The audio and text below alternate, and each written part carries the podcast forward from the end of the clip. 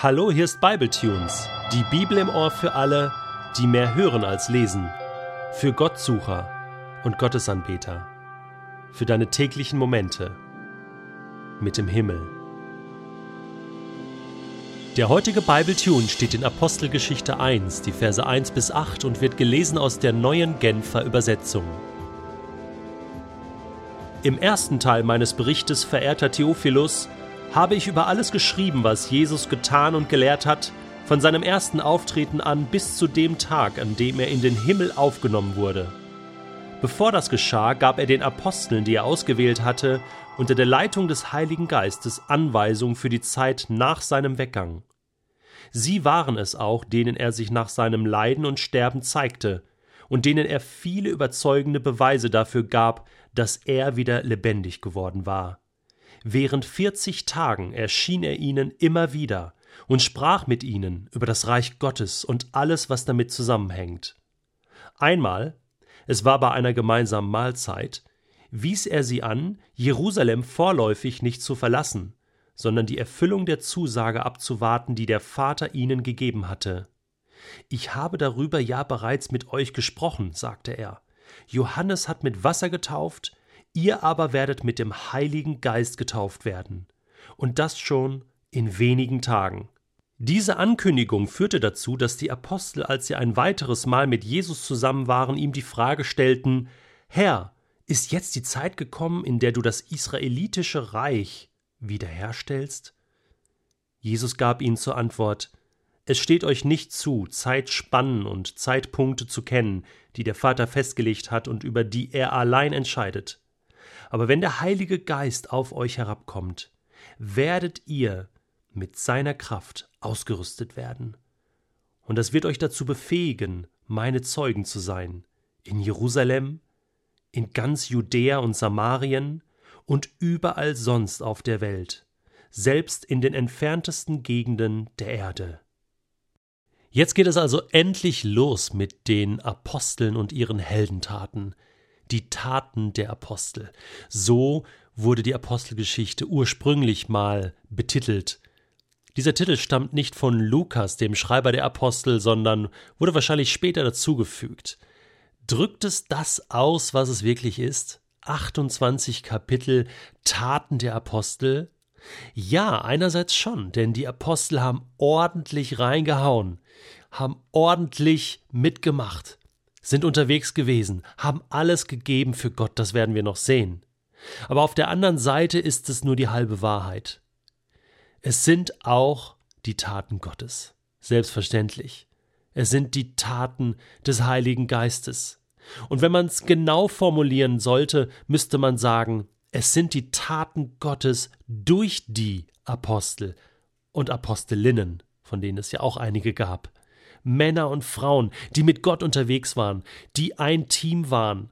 Denn Gott wirkt durch Menschen in dieser Welt. Er schreibt Geschichte mit dir und mir, mit Menschen. Er ist der Gott Abrahams, Isaaks und Jakobs. Und er ist auch der Gott von Petrus gewesen, von Jakobus, von Paulus und wie sie alle hießen. Deswegen die Taten Gottes und die Taten der Apostel ihre gemeinsamen Taten. Jetzt geht es los. Und Lukas widmet seine Apostelgeschichte, wie auch schon das Lukasevangelium, was er geschrieben hatte, seinem Freund Theophilus. Ich habe mich gefragt, was muss das für ein Typ gewesen sein? Verehrter Theophilus, irgendein hohes Tier im römischen Reich, nimmt man an. Und Lukas schreibt ihm zwei Bücher ein ganzes Evangelium und jetzt auch noch eine ganze Apostelgeschichte. So als wollte er diesem einem Menschen diese zwei historischen Berichte von Jesus und von der Zeit nach Jesus widmen. Ich finde das bombastisch. Das ist Wahnsinn. Ein Mensch war es Lukas wert, all das zu schreiben. Für mich drückt sich da die Liebe Gottes aus zu einzelnen Menschen. Gott hat seine Bibel nicht schreiben lassen für eine Allgemeinheit oder damit dieses Buch irgendwann mal im Bücherregal landet, sondern er hat es aus Liebe für einzelne Menschen schreiben lassen. Und das wird hier deutlich. Lukas schreibt konkret für einen Menschen, um ihn zu überzeugen, zu begeistern und zu befähigen, mit Gott zu leben. Theophilus. Und so ein Theophilus bist vielleicht du, der du gerade zuhörst. Gott hat die Taten der Apostel für dich aufschreiben lassen. Du bist gemeint. Und jetzt geht's los. Im ersten Teil beschreibt Lukas, dass Jesus noch 40 Tage nach seiner Auferstehung, bevor er dann zum Himmel aufgefahren ist, mit seinen Jüngern unterwegs war. Das vergessen manche Leute. Viele denken, ja, Jesus ist auferstanden und man ist sich nicht ganz sicher, so Petrus, Johannes und ein paar Frauen, die noch ziemlich müde waren am Morgen, haben ihn dann gesehen, Ostern. Und, und ja, aber so ganz sicher kann man sich da nicht sein. Das ist falsch. 40 Tage, das ist eine lange Zeit. Das sind anderthalb Monate, die Jesus da war. Und er hat sich täglich getroffen mit seinen Freunden und mit fast 500 Leuten aus dem damaligen Umfeld. Das berichtet Paulus an anderer Stelle. Das heißt, Jesus war unterwegs. Nach seinem Sterben und Auferstehen war er mit Menschen unterwegs. Und warum? Er hat Überzeugungsarbeit geleistet, berichtet Lukas. Überzeugungsarbeit für zweifelnde Menschen. Es gab sie damals, es gibt sie heute. Menschen, die gezweifelt haben an Jesus, an seiner Botschaft, an seiner Auferstehung. Er hat sich gezeigt und ihnen klar gemacht, hey, jetzt geht es erst richtig los. Die Grundlage ist gelegt. Und jetzt werdet ihr von Jüngern zu Apostel. Jetzt mache ich aus euch Apostel. Jünger sind Menschen, die lernen, die ihrem Meister folgen, und das hört sicherlich nie auf. Aber nun beginnt eine Phase des Aposteldaseins, und das bedeutete, ausgesandt zu sein. Apostel heißt Gesandter, ge gesandt als Bote in die Welt mit einer Botschaft von Jesus, der lebt und der alles ändert und das musste raus. Und das hat er ihn verklickert, 40 Tage lang. Einmal haben sie sich sogar extra zum Mittagessen getroffen. Ich finde das so sweet, wie Lukas das berichtet, so authentisch ja, beim Mittagessen. Und dann haben wir mal drüber gequatscht, hey, jetzt kommt was Neues, jetzt kommt der Heilige Geist und so weiter.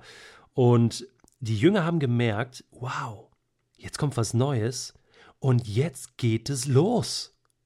Diese Ankündigung führte dazu, dass die Apostel beim nächsten Mal Jesus dann fragten: Hey, wie ist das jetzt? Geht's jetzt los mit dem Reich Gottes? Wirst du jetzt dein Reich in Israel aufrichten? Und da merkt man, die war noch immer voll in diesem falschen Denken drin. Jesus will jetzt Israel regieren und so ein irdisches Reich aufrichten. Dabei ging es erstmal um die Rettung der Welt und, und um die Verbreitung der Liebe und der Gnade Gottes. Und Jesus muss sie enttäuschen und sagen, no, nein, es geht nicht darum, dass wir jetzt hier unser Reich aufbauen, sondern es geht darum, dass Menschen von der Liebe Gottes berührt werden. Und das ist jetzt euer Job. Und wisst ihr was? Der Heilige Geist wird auf euch kommen und wird euch die Kraft dazu geben. Dynamis, Power. Ihr könnt gar nicht mehr anders, als rauszugehen und Apostel zu sein und das zu bezeugen, was ihr gesehen und gehört habt und erlebt habt und das weiterzugeben. Und zwar hier in Jerusalem, in ganz Israel und bis ans Ende der Welt. Wow. Dieser Vers, Apostelgeschichte 1, Vers 8, ist ein Schlüsselvers der ganzen Apostelgeschichte. Und ich möchte dich heute herausfordern, dass du diesen Vers mit mir zusammen auswendig lernst. Ja, ist kein Witz.